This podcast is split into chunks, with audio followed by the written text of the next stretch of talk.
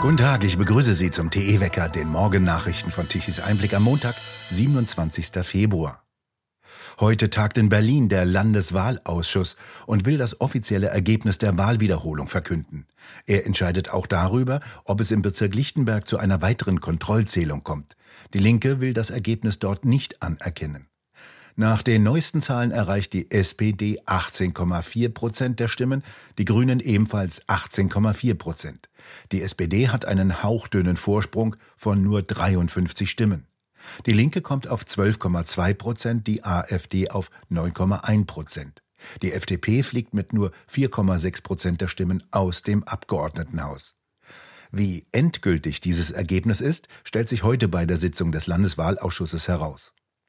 Außerdem will die SPD heute ein weiteres Sondierungsgespräch mit Grünen und Linken führen. Am Dienstag will die CDU zum dritten Mal mit den Grünen reden.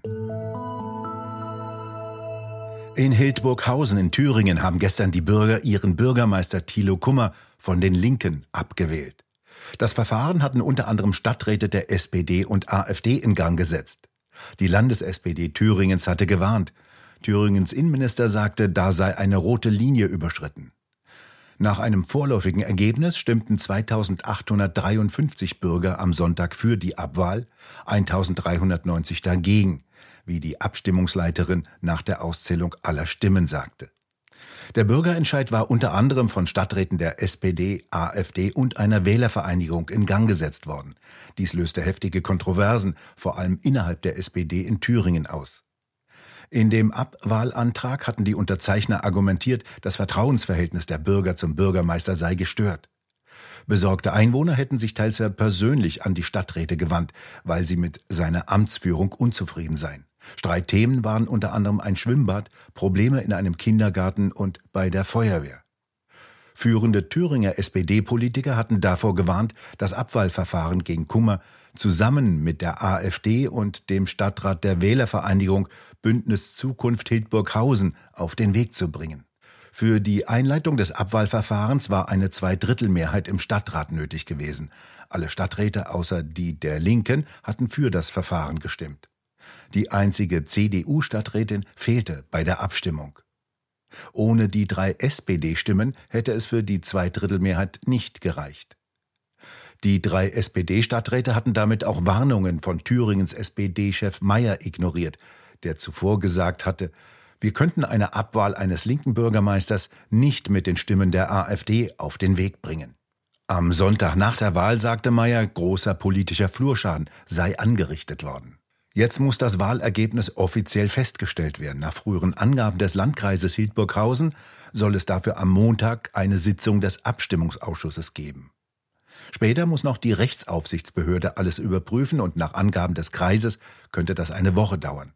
Sobald auch dort das Ergebnis festgestellt ist, scheidet Kummer am Tag danach aus dem Amt. Dann soll es auch einen Termin zur Neuwahl des Bürgermeisters geben. Heftige Kritik prasselt auf den grünen Oberbürgermeister Onay von Hannover nieder. Der ging auf die Klimakleber ein und sagte ihnen seine Unterstützung zu. Die wiederum wollten dann von den Klebeaktionen ablassen, sagen sie. Der derzeitige Hannoveraner Oberbürgermeister Onay versprach, einen Brief an die Bundestagsfraktionen zu senden mit Forderungen wie Tempolimit von 100 Stundenkilometer und das Einsetzen von sogenannten Räten. Auf nur noch 1,4 Prozent aller Straßen besteht kein Tempolimit. Onay hat für eine solche Verhandlung kein Mandat, erst recht nicht für die Forderungen einer Räterepublik Deutschland. So kritisierte die Vizevorsitzende der CDU-CSU-Bundestagsfraktion Lindholz. Onay und Bündnis 90 Die Grünen unterstützten damit eine Bewegung, die fortlaufend und bewusst Straftaten begehe, um ihre Anliegen durchzusetzen und die in Teilen von Berufsdemonstranten getragen werde.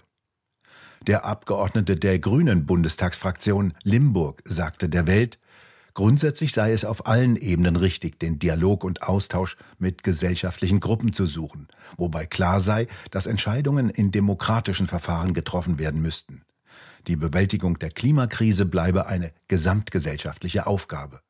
SPD-Fraktionsvize Mirsch sagte gegenüber der Welt, die SPD-Fraktion und ihre Mitglieder suchten selbstverständlich den Dialog mit vielfältigen zivilen Organisationen, Auch der Bundeskanzler habe bereits vor einem Jahr mit Vertretern der Initiative diskutiert.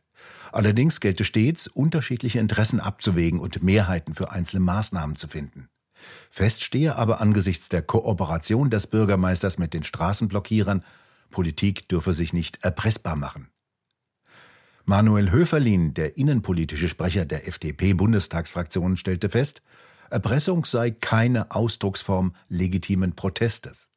Deshalb halte er es für naiv und gefährlich, wenn einzelne Kommunen dieser Erpressung jetzt nachgeben würden, denn die nächste Eskalation folge bestimmt. Daher rate er, kleben und kleben lassen. Für den Rechtspolitiker Stefan Brandner von der AfD sei ein schnelles Ende dieses kriminellen Unfugs vonnöten. Gute Bildung, robustes Durchgreifen und schnelle harte Strafen seien erforderlich, sagte Brandner. Die Politik dürfe sich weder erpressen noch nötigen lassen. Die Bundesrepublik sei eine parlamentarische Demokratie und keine Räterepublik.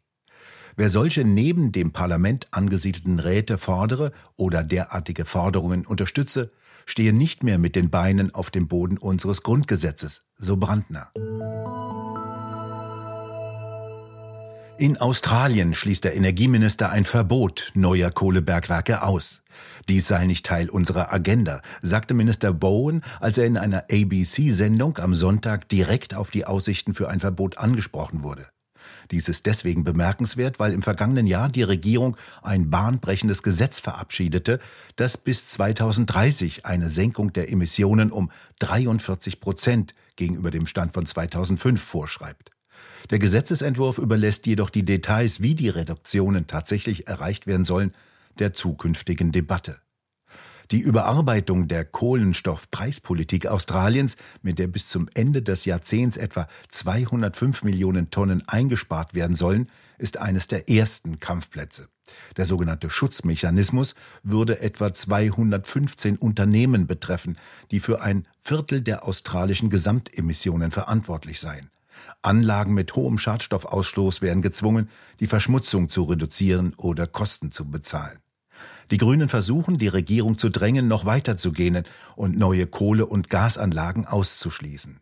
Sie wollen auch keine Emissionsgutschriften zum Ausgleich von Emissionen. Bowen verteidigte den Einsatz solcher Kompensationen mit der Begründung, sie seien für Industrien wie die Zementindustrie unerlässlich, um den Betrieb aufrechtzuerhalten, ohne Mitarbeiter zu entlassen oder die Produktion zu verringern. Wenn man einen solchen ehrgeizigen Vorschlag auf den Weg bringe, solle man für Flexibilität sorgen, sagte er. Seine Aufgabe sei es, die Emissionen aller Emittenten zu senken. Australien ist einer der größten Kohleexporteure der Welt. Die große Energiekrise, so heißt das neue Buch von Fritz Fahrenhold. Darüber diskutiert Roland Tichy in der neuen Ausgabe von Tichys Einblick Talk mit Fritz Fahrenhold und Otto Schily. Waren denn die Grünen immer schon gegen die Kernenergie, wie die Pharma sagt? Ist es die Geburtsstunde der Grünen, gegen die Kernenergie zu sein? Also das würde ich schon sagen. Das, äh, das ist äh, ein Thema das auch sehr zu, äh, die Grünen gefördert hat. Und man kann ja auch verstehen, das ist ich kann verstehen, dass die Menschen gerade bei Tschernobyl sich gesagt haben, na das ist eine Technik, die ist nicht beherrschbar. Und das kann ich ja verstehen. Es ist auch unheimlich. Den Menschen ist es unheimlich. Man kann nicht so, man kann eigentlich da, man hat auch kein Verständnis für, für dem, was da vorgeht. Also die Technik ist, äh, ist ja ist nicht so ganz einfach zu verstehen. Also insofern habe ich da durchaus ein Mitempfinden. Aber das erspart uns ja nicht, dass wir mal uns auf die Tatsachen selbst einlassen. Ich habe Sie vorhin verstanden, dass Sie sagen, wir haben die Kernenergie gewissermaßen, lasst uns damit umgehen. Also Sie wären für den Weiterbetrieb von drei oder vielleicht sogar sechs Kraftwerken. Ja, ich habe ja damals unterschrieben eine, eine, ein, ein, ein, ein Aufruf ähm, der, für die Laufzeitverlängerung.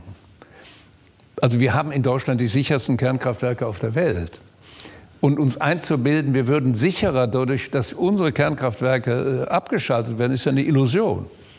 Es gibt in Frankreich äh, eine Vielzahl von Kernkraftwerken, die weiter betrieben werden. Es werden neue gebaut im Osten. Äh, also das ist eine absolute Illusion. Im Gegenteil, wir, wir verabschieden aus der, uns aus der Technik. Wir waren, wir waren hochkompetent in der Nukleartechnik. und können jetzt nicht so richtig mehr mitreden. Also das ist eine Torheit. Und wenn Sie sich umschauen, schauen Sie in die skandinavischen Länder, gucken Sie nach Finnland, da sind die Grünen mit am Ruder. Und die, in dem Energiemix der Finnland, in Finnlands ist selbstverständlich Kernenergie. In Schweden, auch unter sozialdemokratischer Regierung, und jetzt haben sie eine andere Regierung, ist, ist Kernenergie ein Element. Und insofern, glaube ich, gehen wir hier einen merkwürdigen Sonderweg. Sonderwege haben Deutschland noch nie gut getan. Und deshalb müssen wir, glaube ich, unsere Energiepolitik grund grundsätzlich überprüfen. Das vollständige Gespräch können Sie sich auf der Webseite tichiseinblick.de ansehen. Es wird noch einmal sonnig und kalt in den kommenden Tagen. Ein Hoch über Großbritannien dehnt sich nach Skandinavien hin aus und treibt kalte Luftmassen aus Nordosten sogar bis nach Spanien. Im Osten und Süden sind noch einzelne Schneeschauer drin. Tagsüber steigen die Temperaturen auf zwei bis sechs Grad, nachts wird es frostig bis minus drei Grad.